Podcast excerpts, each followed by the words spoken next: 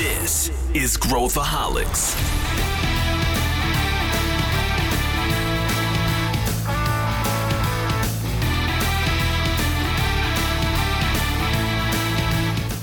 Olá pessoal, aqui é Pedro Van Gertner e esse é Growthaholics, o podcast da ACE para quem adora inovação e empreendedorismo. O tema desse episódio é como a gente acelera carreiras no mercado de tecnologia.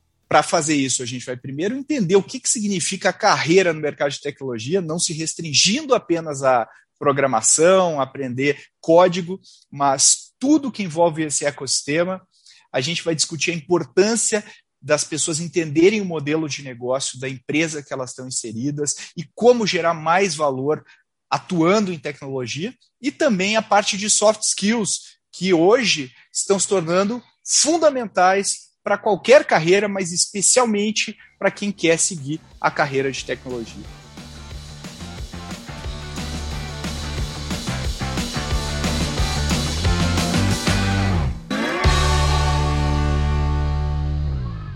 Bom, eu estou aqui com duas pessoas que estão mergulhadas nesse universo e eu começo apresentando aqui a Thaisa Candela, nossa convidada de hoje. Tudo bem, Thaisa? Bem-vinda ao Growthaholics. E se você pudesse apresentar rapidinho e também como que você foi parar em tech, uh, a gente começa a aquecer aqui o nosso debate.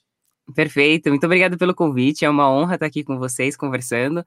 Eu sou atualmente parte do time de liderança da Rocket City, que é uma edtech que tem três anos de existência, com meio milhão de devs na nossa base, interagindo e aprendendo, evoluindo constantemente com a gente. E, em paralelo, eu sou também professora de soft skills, como produtividade, oratória, e também capacidade analítica na Escola Conquer, que também é uma outra edtech voltada para capacidades analíticas, como soft skills, especializações, várias, várias matérias das quais a gente não aprende na graduação, vamos dizer assim. E como que eu comecei? Basicamente, eu me considerava uma pessoa 100% de humanas. Durante toda a minha adolescência, meu sonho era ser diplomata. Eu tinha desenhado a minha história numa planilha dos próximos 30 anos. E aí, um dia apareceu a oportunidade de prestar para um colégio técnico, onde eu poderia então sair daquele meu contexto de escola pública e de uma, vamos dizer assim, uma família de baixa renda. Então eu falei, né, por que não prestar? E entre as opções que tinham, informática parecia ser útil de alguma forma parecia ser interessante para eu poder aprender a fazer o site da, do meu próprio escritório de advocacia, né? Ou aprender a formatar meu computador, afinal de contas eu não tinha ideia de onde eu estava entrando, e eu passei no Colégio Técnico da Unicamp.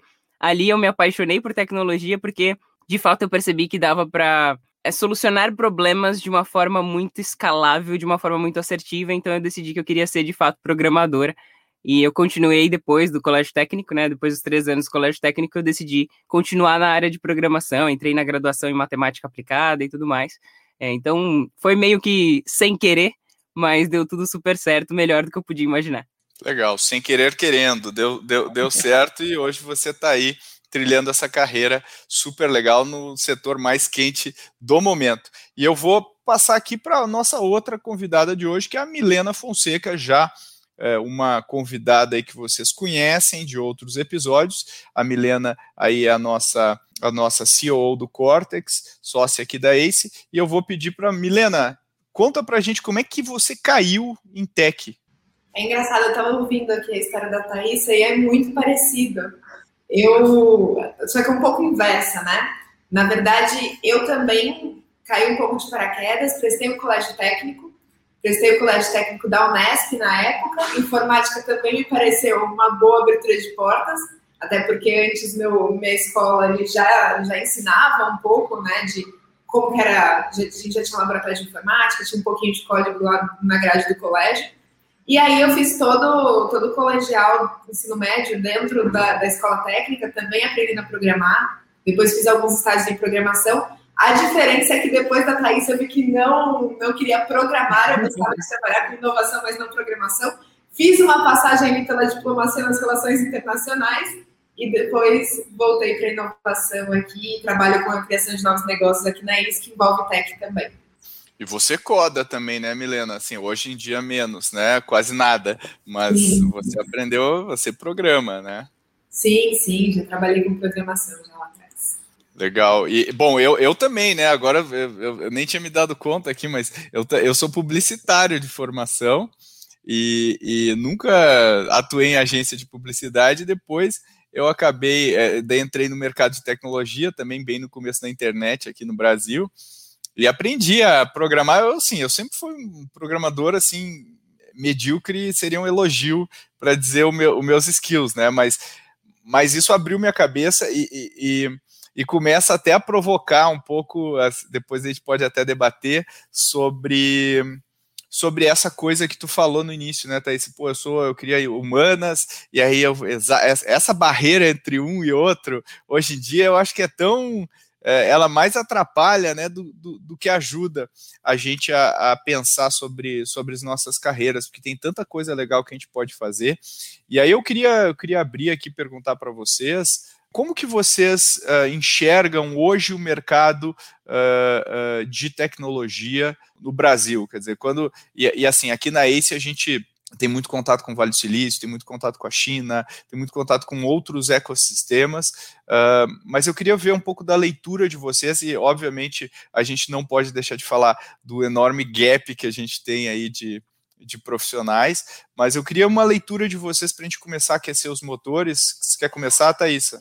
Perfeito. Bom, como você falou, o gap é gigantesco, é inevitável que a gente vai precisar cada vez mais de mão de obra especializada, não só de programação, mas também em outras áreas correlatas, como, por exemplo, na área de data, data scientist, data analyst, data engineer, que são capacidades diferentes de programadores, né? Então, apesar dessas pessoas terem o um mínimo, dependendo do cargo que ela está ocupando, dependendo do projeto, o mínimo necessário de conhecimento de programação, não basta saber programar é necessário uma carga gigantesca de outros conhecimentos para você ser um bom cientista de dados, por exemplo. E a gente sabe que as empresas que estão se atentando para isso agora, elas só vão ter dados suficientes para serem analisados daqui a um tempinho. Então, se hoje a gente já tem uma alta demanda de profissionais de tecnologia, isso só tende a aumentar. E querendo ou não, a pandemia acelerou algo que já estava para acontecer. Então, todo mundo foi para casa, todo mundo foi para o remoto. Beleza, então a gente vai ter que utilizar tecnologias para isso, para melhorar a transparência e a comunicação entre os colaboradores.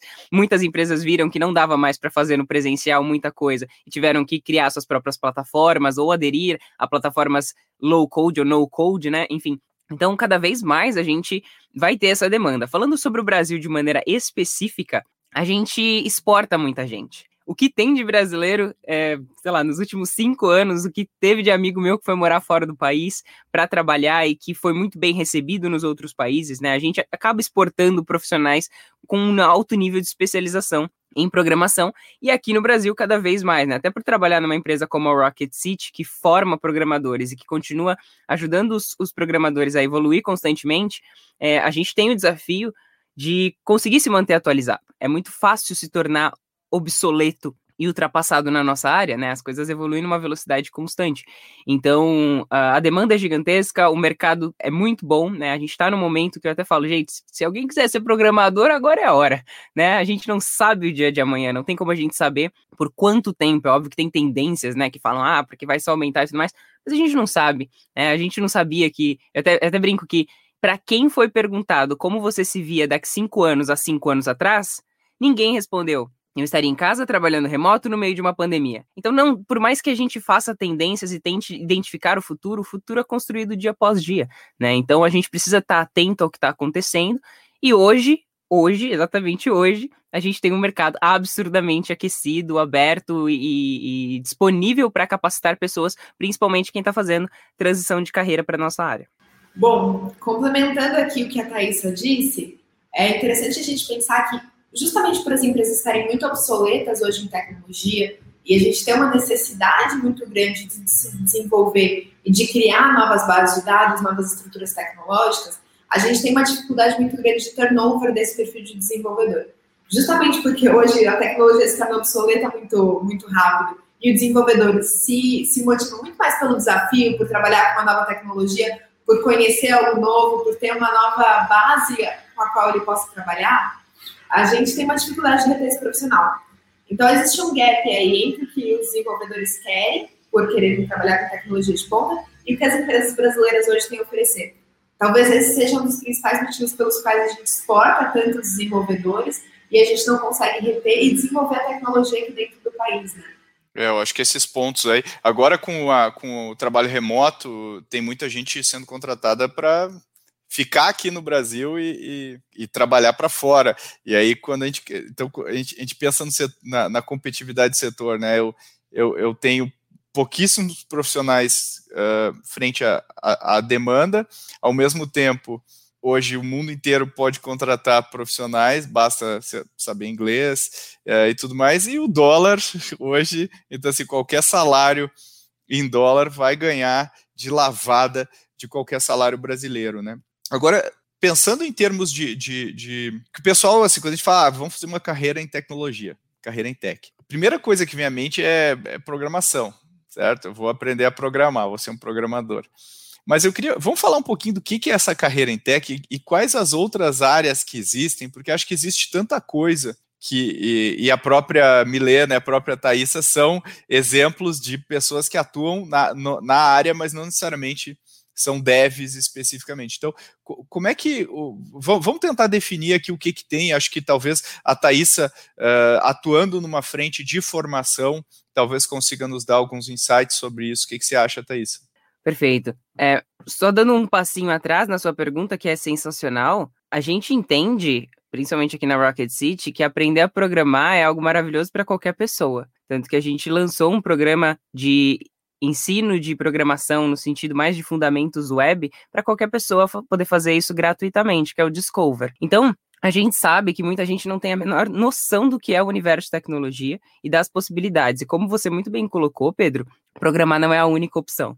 Mas, antes da gente falar do que tem em torno, programação também é um universo gigantesco. Então, tem muita gente que fala assim: ah, programação. Programação, programar. Você é programador do quê? Não sei. Você é programador web, você é programador. Uh, de IoT, internet das coisas, é mais baixo nível? Você é programador mobile nativo ou você é mobile cross-platform? Você é back-end, você é front-end? São muitas as opções, mesmo dentro do universo de programação. E sem falar gente... de infra infraestrutura. E, sem né, falar de infraestrutura. É. Exatamente, exatamente. Só falando de programação, a gente já tem várias trilhas de carreira que as pessoas já ficam confusas que as pessoas já ficam em dúvida a ponto de, às vezes, separar completamente paralisada, né? Tipo, eu não sei o que fazer, tem muita opção, né? Só escolhendo dentro de programação.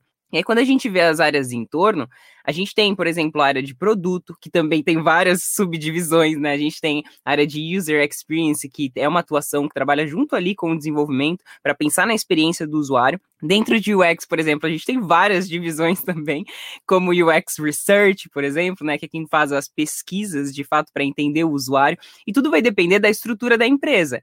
É óbvio que uma startup de três pessoas não vai ter uma pessoa de UX Research, uma pessoa de UX, uma pessoa para cada papel. Mas numa empresa muito maior, você pode ter um time só de UX Research. Então, aqui, só dando um exemplo, né? Do que a gente tem de, de escala dentro de uma empresa. Então, a gente tem a área de UX, a gente tem áreas de produto como Product Manager, como Product Designer, a gente tem Product Owner, dependendo da estrutura da empresa. A gente tem a área de Scrum Master também, pessoas mais voltadas para o ágil. A gente tem pessoas que são gerentes de projetos e um milhão de outras, né? Eu tenho amigos que trabalham com IoT, por exemplo, remotamente. Um amigo que trabalha remotamente para uma empresa do Vale do Silício, com IoT. Então, ele trabalha diretamente com a internet das coisas, fazendo a conexão de hardware com software. E aí vai, né? Assim, não, não tem limite. Tem pessoas que trabalham só com a parte de processamento de áudio dentro de empresas que fazem é, streaming de música, por exemplo. Então, são coisas muito específicas dentro de cenários muito específicos. Tem a parte de game, desenvolvimento de game, game designer. É infinito, assim, eu acho que se a gente fosse falar aqui, a gente ficaria quase que o episódio todo só falando as várias opções, mas acho que eu consegui trazer algumas só para dar uma ideia.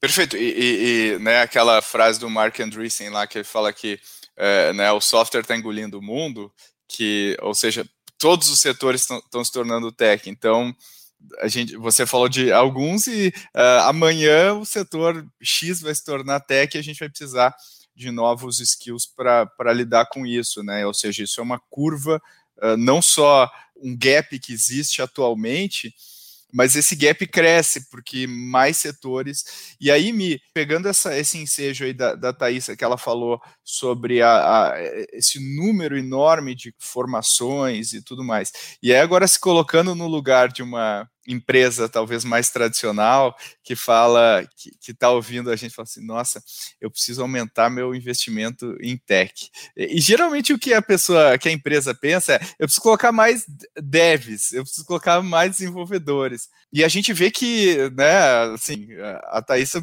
pincelou rapidamente, mas mostrou milhões de, de, de opções. Como é que, o que, que você acha que as pessoas normalmente entendem errado sobre tech, né? O que, quais são as confusões mais comuns que é uma pessoa que ou não, não faz parte desse ecossistema ou é, é um, é um tomador de decisão e precisa uh, colocar isso na sua empresa? O que, que você acha? Legal. É, trabalhando com as empresas tradicionais no dia a dia, fica muito claro que eles veem tecnologia como preto no branco. Então, eu tenho pessoas que são de negócio eu tenho pessoas que são de tecnologia. Eu tenho meu dev back-end, meu dev front-end e eu tenho meu Scrum Master que está ali fazendo a ponte. E é assim que muitas empresas veem, mesmo as empresas que tra trabalham no modelo mais ágil, né?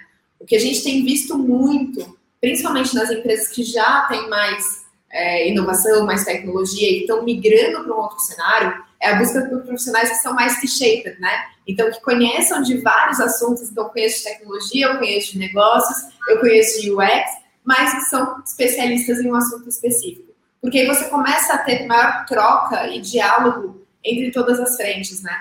O que, o que acontece muito numa empresa tradicional é, poxa, a pessoa de negócio tem uma demanda, abre um chamado, tem 500 devs ali dentro de uma sala, e aí eles vão olhar o que, que, eles precisam fazer e eles começam a ter uma visão muito operacional dessa tecnologia que precisa ser criada ali dentro da empresa, né? Geralmente é uma sustentação, é uma melhoria que precisa ser realizada, é uma análise de dados, mas não é assim que funciona tão bem, né? Quanto mais integrada a estrutura de negócios e a estrutura de tecnologia, melhor.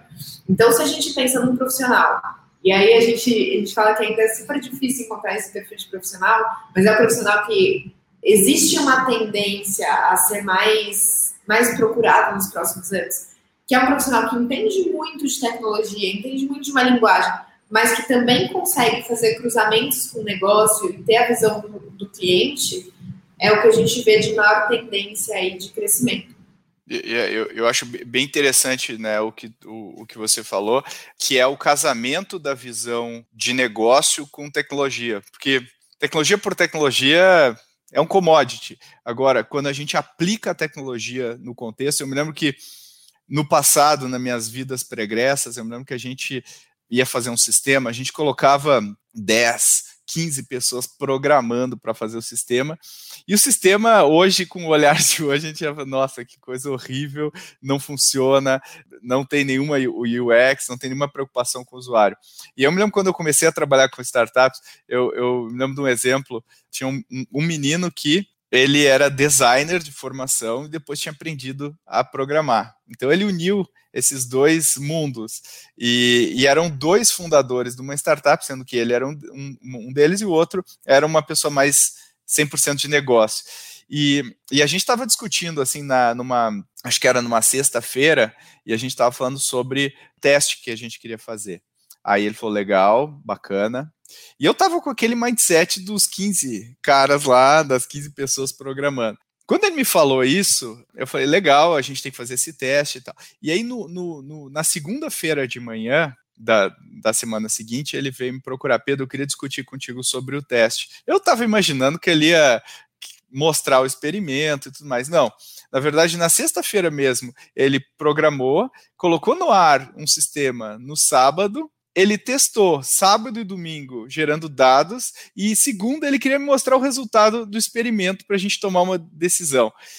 Aquilo para mim foi um, uma mudança radical porque foi uma pessoa e ele construiu um sistema inteiro, né? Claro que hoje com as linguagens cada vez mais alto nível a gente consegue ter bem mais produtividade, mas o fato é que ele conseguiu construir um sistema inteiro, colocou na mão do usuário, testou, fez ajustes e a gente foi discutir isso, né? Então acho que esse casamento entre negócios e, e, e, tecnologia e esse entendimento que, que o que a Milena falou da carreira em T, né, que eu não vou só me especializar numa área, mas eu vou desenvolver outras coisas, depois a gente vai entrar aí na oratória e outras soft skills aí da Thaisa, mas eu queria entender um pouco de, de, de, de vocês, assim, o que que, o que que você acha, Thaisa, da, dessa união de negócio com tech, como que a gente trabalha isso? Legal. Acho que. Acho não, tenho certeza. A Milena pontuou muito bem essa questão de trabalhar junto, porque praticamente, na minha visão, as empresas tendem a todas as empresas se tornarem empresas de tecnologia. É, a gente não tem como dividir as duas coisas, porque foi o que você mencionou também, que a gente não usa tecnologia por tecnologia. Isso é uma coisa que quando eu trabalhei numa aceleradora de startups, é, era uma coisa que eu via muito. As pessoas chegavam para mim, meu papel era ajudar nessa parte de tecnologia, e as pessoas chegavam e falavam assim: Thaísa, eu preciso usar blockchain. Thaísa, eu preciso usar machine learning. Aí eu falava, mas qual que é o problema que você está solucionando, gente? A gente não começa definindo a tecnologia, a gente começa definindo qual é o problema, aí a gente pensa em algumas soluções possíveis, e aí a gente pensa na, em qual tecnologia serve para esse cenário, né? Então, infelizmente, hoje a gente ainda tem muita gente que quer ter uma startup de machine learning, mas nem sabe o que é machine learning de fato, ou quais os problemas ele soluciona e quais os problemas ele não soluciona. Nenhuma tecnologia é bala de prata, nenhuma tecnologia, nenhuma linguagem de programação, a gente fala muito isso dentro do universo de programação, soluciona todos os problemas. Cada uma é uma ferramenta, né? Você não vai usar chave de fenda no local do, do martelo quando tem que usar martelo. É exatamente isso, né? Então, as empresas elas precisam cada vez mais ter conhecimento sobre tecnologia para tomar decisão baseada em conhecimento sólido. Né, e, e, trabalhar conjuntamente com profissionais que entendam da tecnologia, que entendam quais são os tipos e para que, que elas são utilizadas, precisa ser um trabalho de cocriação. Né? Então eles vêm, as pessoas de negócio trazem a necessidade de negócio, trazem as limitações, porque elas são super importantes, né? Não adianta, é igual a gente brinca com, com designers, né? Fazem aquele layout maravilhoso assim, e você tem tipo uma semana para implementar, o dev ou a dev vai virar e falar assim, cara, não rola, sabe? Tipo, tem que analisar o escopo, tem que analisar o tempo que a gente tem, o deadline da entrega, a gente tem que analisar os recursos que a gente tem, a quantidade de pessoas que a gente tem, a capacidade que a gente tem de nível de senioridade. Então, é, é, é uma, é uma soma de coisas, né? Onde a gente precisa das pessoas de negócio para trazer a visão estratégica. Hoje, por exemplo, eu estou num papel estratégico, imagino que a Milena também esteja, você também, né, Pedro? Então, como papéis estratégicos, um dia nós passamos pelo papel operacional, né? E às vezes imagino que até, até hoje mesmo eu tenho que fazer algumas coisas operacionais e tá tudo bem. Então, essa visão nossa ela não é suficiente, porque hoje, querendo ou não, a nossa posição é estratégica. Então a gente precisa da participação de pessoas que estão em outros em outros contextos dentro do mesmo projeto, num contexto operacional, para falar as limitações operacionais que a gente não tem visão, contexto tático, que a gente também não tem visão. Então, cada um ali vai conseguir contribuir. Por isso que a gente fala tanto de design thinking, por isso que a gente fala tanto de brainstorming hoje em dia, por isso que a gente fala tanto de cocriação e de que todas as pessoas são é, não são recursos, pura e simplesmente, que elas são parte de algo muito maior e a gente precisa de todas elas. Né? Então, acho que é, essa é a minha visão hoje sobre a tendência que a gente tem das empresas se tornarem todas empresas de tecnologia, né? E todo mundo buscar entender minimamente da tecnologia para conseguir co-criar conjuntamente. Perfeito, Thais. E, e agora, nesse casamento, Mick, eh, de. Eh, na verdade, não é nem um casamento, eu acho que é uma visão integrada de tudo, né? Como se é, não entender tecnologia como uma coisa apartada que eu salpico do meu negócio e ele se torna uma empresa transformada digitalmente, mas sim ele como um meio, a gente sempre, você trabalhou já numa, numa, aceleradora, a gente teve muitos anos aí vendo pitches, né, Thaisa, de, de empresas falar, ah, eu sou uma empresa que usa blockchain, com blá blá blá, com AI, tokeniza, não sei o quê. Cara, é, ok, mas qual o problema que você resolve de fato e, e, e, você resolve de fato esse problema? Eu acho que isso é uma coisa muito básica, mas que a maior parte das empresas não vê, né? E aí o gancho que eu queria fazer com a Milena é que tem muita empresa que nos procura assim, fala, ó, oh, Pedro, preciso seguir, preciso de, preciso de startups de AI. Cara, startup de AI, a, a Netflix. Netflix é uma startup de AI, né? Ela usa AI para fazer recomendações. O que, que, você precisa afinal? Então, e, e, essa confusão, né, Mico? Como é que você vê? Eu acho que isso também impacta a maneira como as pessoas enxergam as suas carreiras. Eu acho que esse mindset, na verdade, é meio que uma derivação do que a gente vê hoje no, no dia a dia. Como é, como é que você enxerga isso?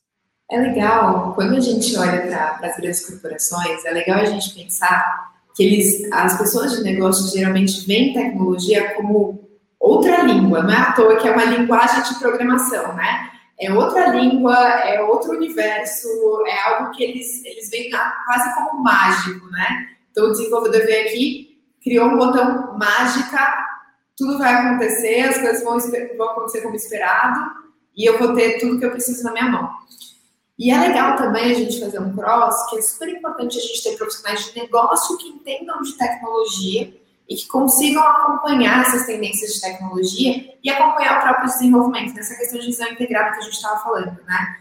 Por que, que acontece de muitas empresas falarem, poxa, eu preciso de uma startup de AI, eu preciso de uma startup de blockchain, ou eu quero criar um projeto focado em IoT aqui na minha empresa? É justamente porque eles não entendem como que existe esse cross entre tu, todas as, as, ideias que eles têm, a, a visão de negócio, e como que essa tecnologia se cruza com isso. É visto como algo muito separado.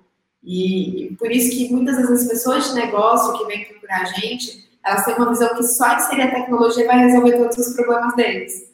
Qual desenvolvedor, e aí vocês dois já têm um background de tecnologia, que nunca ouviu a palavra, ah, é só colocar um botão eu só preciso que você põe o botão aqui, já vai resolver todos os meus problemas.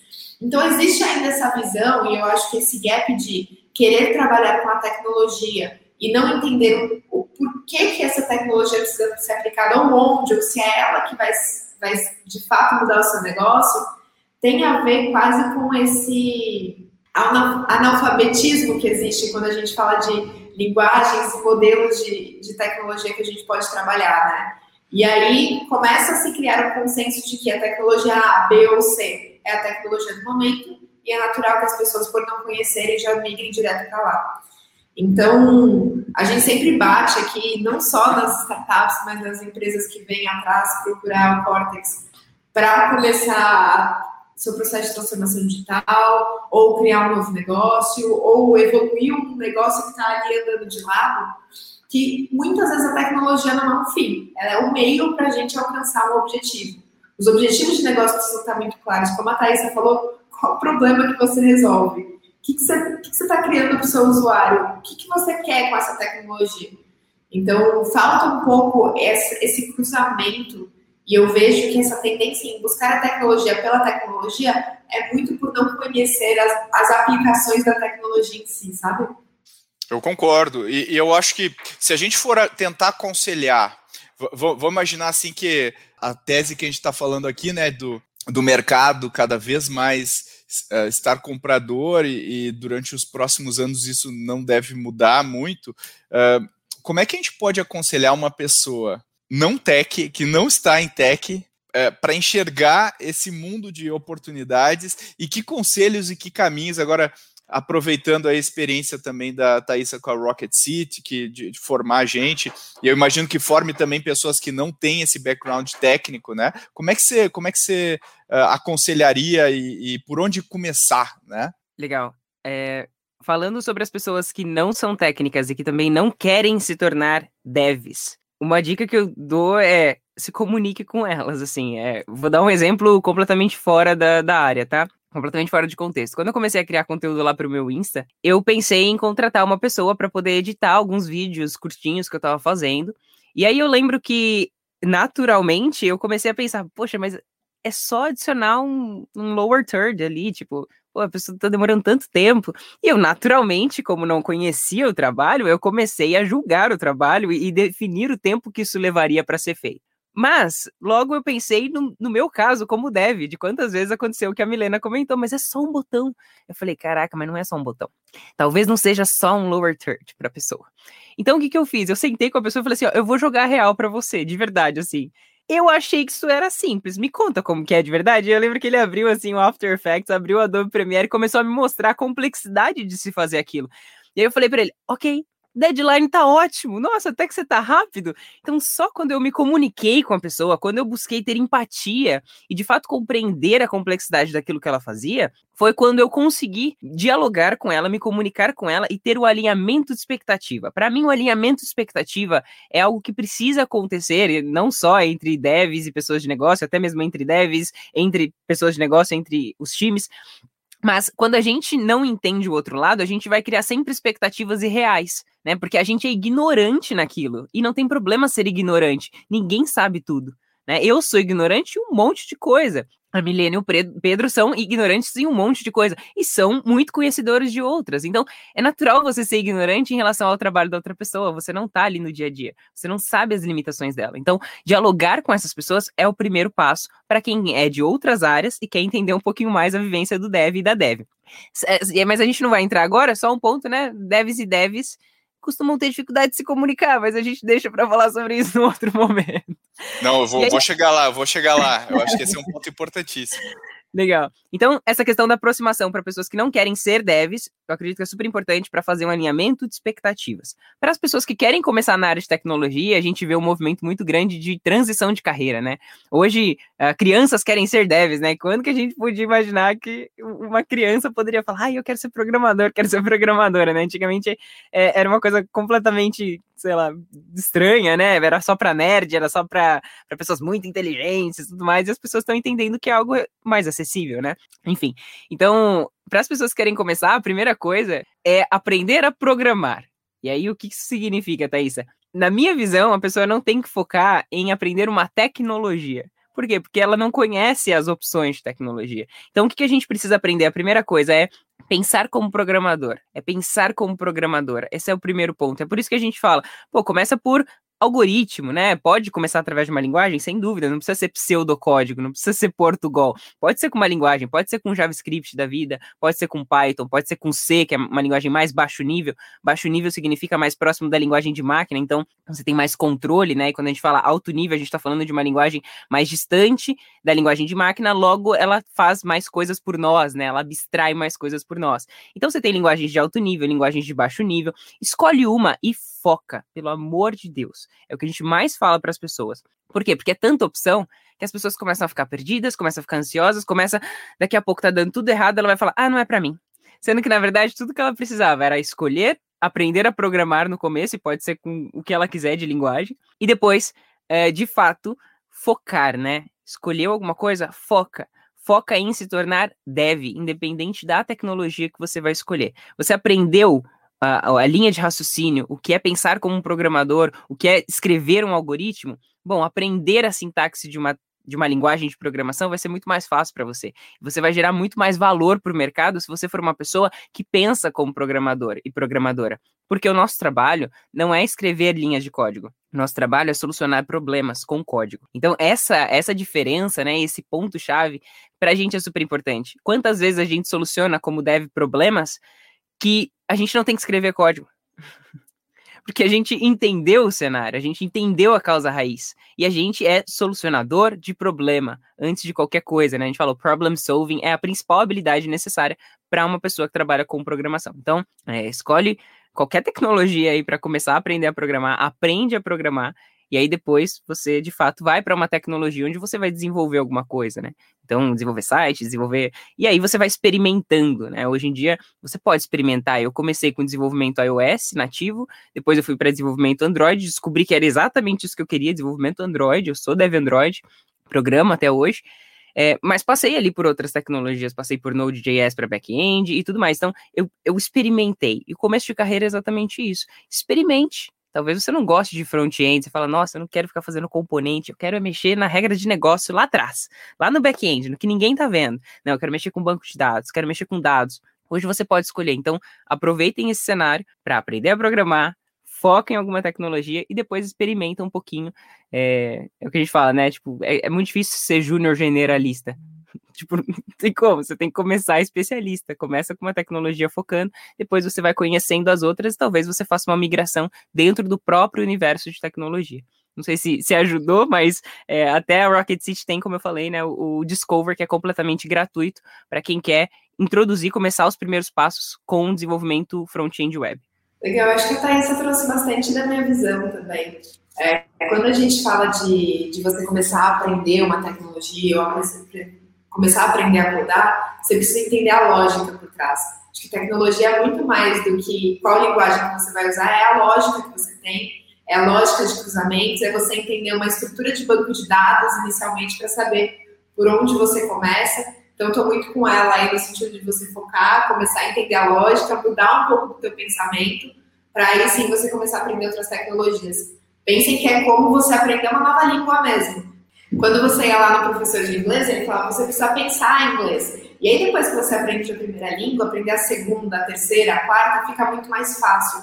Porque você já começa a ter a dinâmica de como que você faz para pensar em outra língua. Quais são os mecanismos que você faz, que tipo de língua que tem cada particularidade. Então, você vai aprender inglês, o alemão já fica muito mais fácil. Você sabe português, espanhol, italiano, fica mais fácil. Então, aos poucos, você começa a fazer esse cruzamento, até na linguagem de programação. Mas o importante é você ter a lógica na sua cabeça. E aí, para quem não quer ser desenvolvedor, eu teria uma outra dica, além do que a Thaisa trouxe, que é de fato você entender essas empresas que você fala, poxa, o Netflix está trabalhando com inteligência artificial, entende o case a fundo, faz um benchmarking, pergunta para eles por que, que vocês colocaram inteligência artificial, qual foi o principal objetivo de negócio, como que foi esse processo, quando que vocês decidiram que essa seria a melhor tecnologia? Conversa com uma pessoa de uma outra empresa que você vê que também está trabalhando com as tecnologias que você às vezes vê que é uma tecnologia de ponta, que está surgindo, que é uma tendência de mercado. Eu entendo que o profissional hoje de negócio ele tem muito fomo. E esse fomo também é muito forte quando a gente fala de novas tecnologias. Então, senta com a pessoa que implementou na empresa entende o porquê. Porque você entendendo o porquê, você começa a ver se tem aplicação na sua empresa, se não tem, se você tem um problema que pode ser resolvido por essa tecnologia também. Eu concordo com vocês aqui. Eu acho que programar ajuda a gente a pensar. Né? Quem sabe programar sabe estruturar melhor o seu pensamento. E isso pode ser útil para qualquer área.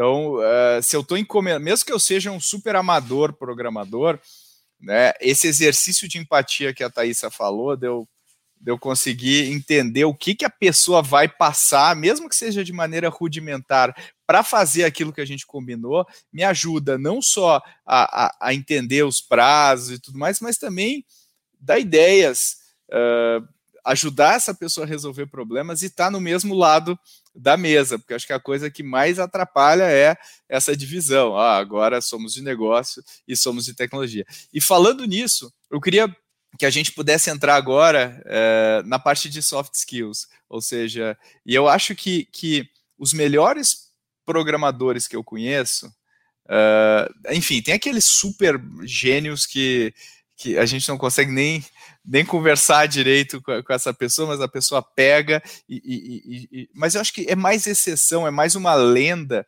do que a maior parte dos, da, dos profissionais de tech de primeira linha. E, se a gente for ver uma linha mestra dessas pessoas é essa capacidade de uh, andar em vários terrenos, não só no seu terreno, mas também de se comunicar, de, de liderar e tudo mais. Como é que essa questão, Thaisa, você que também ensina isso, dá soft skills para eu compor o meu kit, meu cinto de utilidades ali para me tornar um profissional uh, melhor?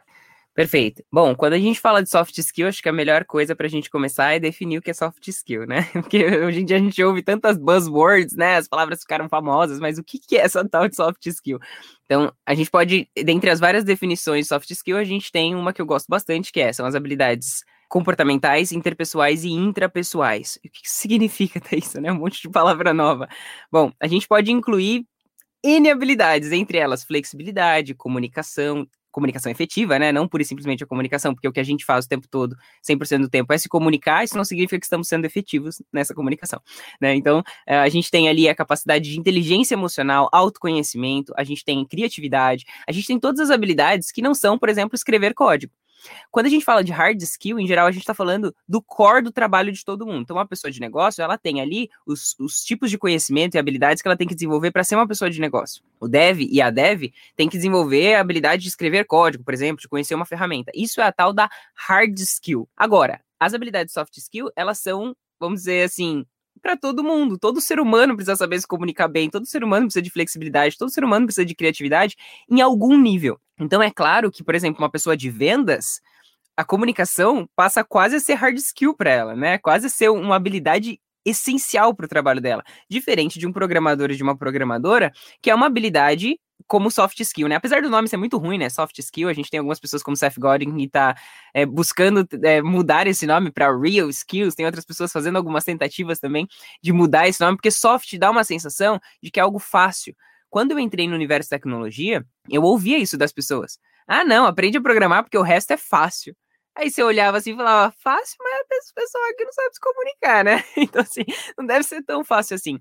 E conforme a gente vai progredindo na nossa carreira, quando a gente vai aumentando o no nosso nível de senioridade, né? A gente vai tendo mais experiência de vida, o que, que, é mais solicitado das pessoas com maior nível de senioridade, como devs? Não só devs, mas falando aqui a exemplo devs. Bom, você tem que liderar outras pessoas, você tem que passar o seu conhecimento para outras pessoas, tem que comunicar entre áreas e entre times. Não é só saber escrever muito bem código. Não é só saber criar uma boa arquitetura, escrever é, um código limpo, mas você tem que conseguir, por exemplo, fazer um bom code review das pessoas mais juniores. Isso é comunicação, né? Fazer um pair programming, né? Trabalhar em dupla ali com uma outra pessoa. Se você é uma pessoa que tem uma comunicação violenta, como você vai dar feedback para as pessoas? Então, a gente até fala que as soft skills, em geral, são. É, as hard skills são o motivo pelo qual as pessoas são contratadas, porque elas são mais mensuráveis, elas são mais fáceis de avaliar a sua habilidade de código. Eu vou lá, dou uma prova para você. Agora, soft skills, elas são subjetivas como eu vou saber como você, se você é realmente flexível? Eu posso perguntar cenários da sua vida anteriormente, mas eu só vou saber quando eu te colocar numa determinada situação que eu preciso da sua flexibilidade. Então a gente brinca que as pessoas são contratadas pelas hard skills, mas em geral elas são mandadas embora pelas soft skills. Então, ah, você é muito bom tecnicamente, mas você não consegue trabalhar em time, não dá. Não dá, não dá, assim, não dá para você trabalhar aqui com a gente sem conseguir é, dar um feedback sem ser violento, por exemplo. Então, os dois são essenciais. Né, ninguém está dizendo que as hard skills são mais importantes que as soft skills. Ambas são necessárias e complementares, e como eu disse, cada área de atuação requer mais de uma habilidade que outra. Então, problem solving é essencial para um dev e para uma dev. Isso não significa que comunicação não é, porque tem que se comunicar o tempo todo, seja com o seu time, seja. Então, existiu sim uma época onde tinham programadores que ficavam no porão né, que ficavam completamente isolados das pessoas e não requeriam deles, então, o uso da comunicação, logo eles também não desenvolveram essa comunicação. Você desenvolve as soft skills na vida. Ah, Metaísa, você não ensina comunicação? Eu ensino comunicação. Eu, basicamente, faço atalhos. Então, ó, o que você aprenderia aqui é, algum dia na sua vida quebrando a cara, eu tô aqui para te contar. É, eu tô aqui para te contar biologicamente o que acontece quando você fica com medo. Eu tô aqui para te contar algumas técnicas para você poder utilizar no seu dia a dia. Mas eu não vou te ensinar a se comunicar. Você vai ter que sair daqui e praticar. É a única forma de você desenvolver as soft skills é no dia a dia, é praticando, é na sua vida, né? E aí você tem escolas que vão te ajudar a encurtar esse caminho, você não vai precisar quebrar a cara para poder aprender isso. Então, ah, quando a gente fala de soft skills, eh, são as habilidades essenciais para qualquer ser humano, né, para qualquer pessoa. E todas as pessoas precisam desenvolver isso, principalmente porque é, isso tem sido mais falado quando a gente vê, por exemplo, as habilidades do futuro, né? Que coisa louca, né? habilidade do futuro, saber se comunicar. Mas tá isso, tipo, a gente faz isso desde que a gente nasceu. Sim, mas isso não significa que a gente faz bem isso. Porque a comunicação, entrando numa parte um pouco mais teórica, a comunicação vem do latim comunicatio, que significa tornar comum. Ou seja, tirar o que está na minha cabecinha para a cabeça de quem está nos ouvindo aqui agora, para a cabeça das outras pessoas. Só que cada um é um universo diferente. Quando eu falo globo, por exemplo, na cabeça de algumas pessoas vai, vai soar o quê? Televisão, canal. Uma pessoa pode falar globo terrestre, eu posso falar globo ocular. Esse é um bom exemplo de como ca cada cabeça é uma sentença, né? Aquela frase que minha avó usava. Cada cabeça é uma sentença. Então, para eu conseguir tirar o que tá na minha cabeça, com todo o meu background, com toda a minha vivência, com todas as minhas ideias e tudo mais, para a cabeça de outra pessoa, é um desafio porque somos pessoas diferentes, com vivências diferentes. Né? Então, é, se comunicar, a gente está se comunicando o tempo todo. Somos, 100% do tempo, estamos emitindo sinais corporais, por exemplo. Né? Se, se, alguém ganha um presente, ela vai fazer alguma cara, vai fazer alguma expressão. Pronto, isso já é uma forma de se comunicar. Agora, passar exatamente o que eu quero passar para outra pessoa, aí depende de um, um pouquinho mais de complexidade, né? Porque eu preciso emitir uma mensagem que a outra pessoa vai conseguir decodificar. Então, é responsabilidade minha codificar essa mensagem. Se a outra pessoa vai conseguir decodificar, é responsabilidade dela? Em partes. Será que eu codifiquei da melhor maneira possível? Será que eu entendi o meu público para que ele compreendesse o que eu estou dizendo? Será que eu não estou usando palavras técnicas demais? Que foi o motivo pelo qual me levou a estudar comunicação. Eu basicamente fui trabalhar em uma empresa que era aceleradora de startup. Eu era a única dev naquele ambiente e eu só falava tecniquez. As pessoas começaram a me evitar. Então eu chegava para elas, por exemplo, e falava: Ah, eu acabei de fazer um deploy de um microserviço em Node.js na AWS. Aí as pessoas: Oi, tudo bom? que, que você falou? Não entendi nada. Daí eu, como assim? Deploy, deploy. E aí eu comecei a perceber que eu não sabia me comunicar, apesar de me achar uma ótima comunicadora. Se eu falava palavras pelas quais a outra pessoa era quase um outro idioma para outra pessoa, onde ela não tinha o significado daquela palavra em comum comigo, eu logo eu não estava me comunicando de forma efetiva. Perfeito. Eu, eu, eu acho que é, essa visão de, de né, holística aqui que a gente está tendo do profissional é super importante. E, e eu queria fazer um, um, um, devaneio aqui com a Milena.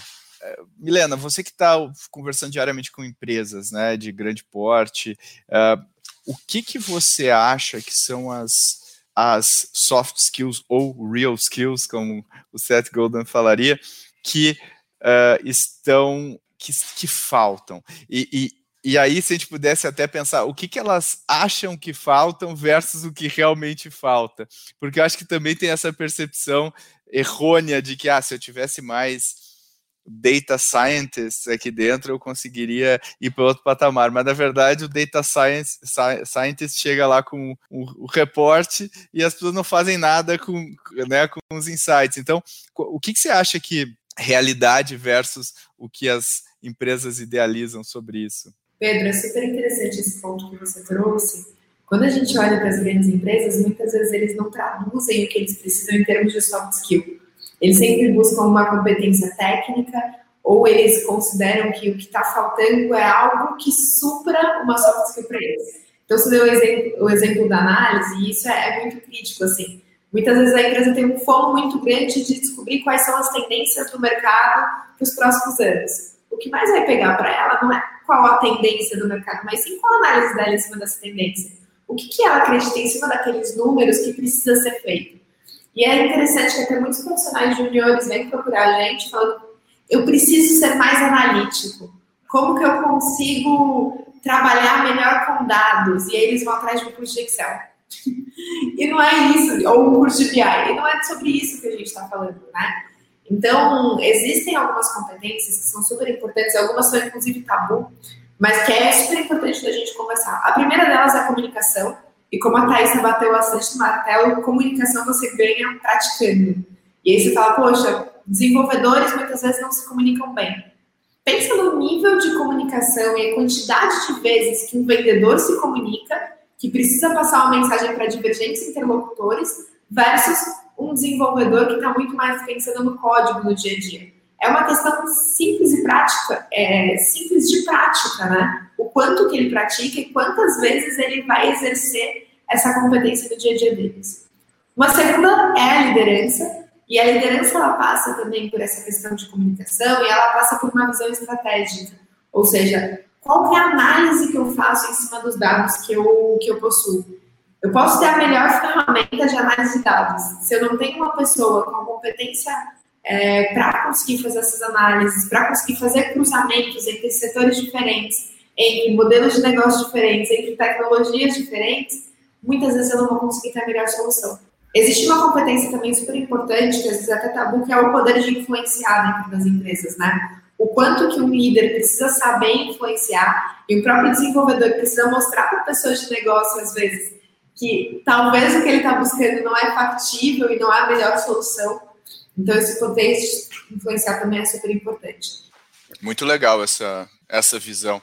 Para a gente encerrar aqui o nosso debate, eh, eu queria pedir para vocês para a gente falar, já que o nosso tema é como, como avançar, né, como evoluir na nossa, acelerar a nossa carreira em tech. O que vamos dar uma dica aqui, a gente já falou de soft skills e tal, mas uma dica para quem está nesse universo ou está entrando nesse universo uh, que a pessoa pode fazer para dar um passo um, um, novo salto aí na sua carreira, né? Vamos, vamos começar aí pela, pela Thaisa. O que, que você acha, Thaisa? Vou dar uma dica mais geral, tá? Para pessoas que querem aprender um pouco mais sobre tecnologia, que talvez não pareça ser uma dica muito prática, mas pensamento crítico pensamento crítico. Desenvolver o seu pensamento crítico é uma soft skill quase não falada, ela vem da filosofia, mas é a base da área da computação e matemática, né? Na verdade, a filosofia, né, ela é base para computação e para matemática. Quando a gente fala de lógica, por exemplo, é pensamento crítico. E por que, que eu estou falando isso? Eu não estou falando só por conta da área de computação, da área, mas para a gente conseguir analisar um pouco mais as coisas que estão disponíveis. São, é muita informação a gente não consegue lidar com a quantidade de informação disponível. Eu até costumo falar para as pessoas: né, quantos idiomas seus avós falavam? Quanto de acesso à informação eles tinham? Quantos idiomas você fala mais? Quanto acesso à informação você tem a mais? Não é proporcional. A gente não consegue absorver proporcionalmente a quantidade de informações que a gente tem disponível. A gente tem uma máquina, um mundo todo nas nossas mãos. O que a gente tem feito com isso? Então, muitas das vezes, a gente vai precisar ser um pouco mais crítico em relação às opiniões que a gente ouve, aos, uh, aos call to actions que a gente vê por aí, né? Então, a gente tem que tomar um pouco mais de cuidado com as informações que a gente vê, vamos, vamos refletir um pouco mais, né? Pensamento crítico é um pensamento cuidadoso, não é um pensamento do contrário que é acrítico, sem reflexão, né? E hoje em dia não dá para desperdiçar recurso, né? A gente tem tempo, as coisas vão numa velocidade muito rápida, então a gente não pode desperdiçar recursos. A gente pode errar, fail fast, Pode, sem dúvida. Né? No ambiente startup, principalmente. Vamos errar rápido, mas vamos ser crítico com o que a gente está fazendo? Vamos ser crítico com a informação que está chegando para a gente? Vamos questionar um pouquinho mais? Assim a gente tende a, não acreditar em qualquer coisa e a gente tende a crescer com todas as situações que a gente está envolvido, né? Então, comece por isso, assim. Adorei, Thaís. Aprender a pensar. Tem que saber pensar. Eu acho que é perfeito. E você, Mi, o que, que você aconselha? Eu acho que vai bastante nessa linha também, mas agora com outra, sob outra ótica. Quando você quer migrar de carreira e você está vendo ali várias informações sobre Carreiras na tecnologia são o futuro, a busca por desenvolvedores, salários de desenvolvedores estão cada vez mais altos. Tem um senso crítico também de entender que existem várias carreiras dentro da tecnologia. Não necessariamente você precisa ser o desenvolvedor que vai codar todas as soluções. Eu trabalho com tecnologia, o Pedro trabalha com tecnologia, a Thaís trabalha com tecnologia, e com certeza cada um tem uma hard skill completamente diferente. Então entenda também aonde que faz sentido para você entrar. Isso cai bastante no pensamento crítico, né? mas não vá pela tendência. Então existem várias carreiras na tecnologia, experimente, busque, analise, estude, converse com pessoas que estão nessas carreiras, porque com certeza você vai encontrar um melhor caminho para você, que pode não ser o senso comum. Muito legal, muito legal. E eu, eu acho que é, com isso a gente encerra aqui o nosso episódio de hoje. Uh, e eu, eu acho que tem muita oportunidade aí, muita oportunidade não explorada. Eu, eu, e o meu conselho foi: se você acha que você uh, não está na área tech, pense novamente. E eu acho que isso talvez te ajude, até linkando com o que a Thaisa falou, de pensar diferente aí sobre, sobre a sua carreira, sobre o seu trabalho. E eu, com isso, queria agradecer a Thaisa. Muito obrigado pela sua participação, Thaisa. Espero que ver você de volta aqui no nosso podcast. Eu adorei sua, seu, os seus insights, o seu papo, e eu tenho certeza que os nossos ouvintes também. Perfeito, eu agradeço mais uma vez pela conversa. Foi um prazer gigantesco, aprendi muito com vocês e é sempre uma honra poder compartilhar um pouquinho da minha visão. É, convido vocês, quem quiser, a me seguir lá no Insta. Eu sempre trago vários insights e reflexões nas minhas postagens. Eu sempre tento trazer algo que ninguém trouxe, que eu não vi em lugar nenhum. Eu tento trazer é o que eu tento trazer.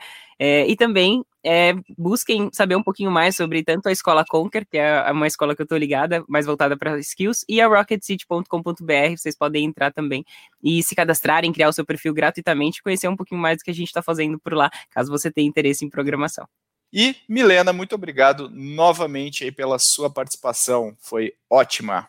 Obrigada, Pedro. Obrigada, Thaisa. Foi super boa essa, essa horinha aí que a gente passou junto. Sempre um prazer estar aqui com vocês.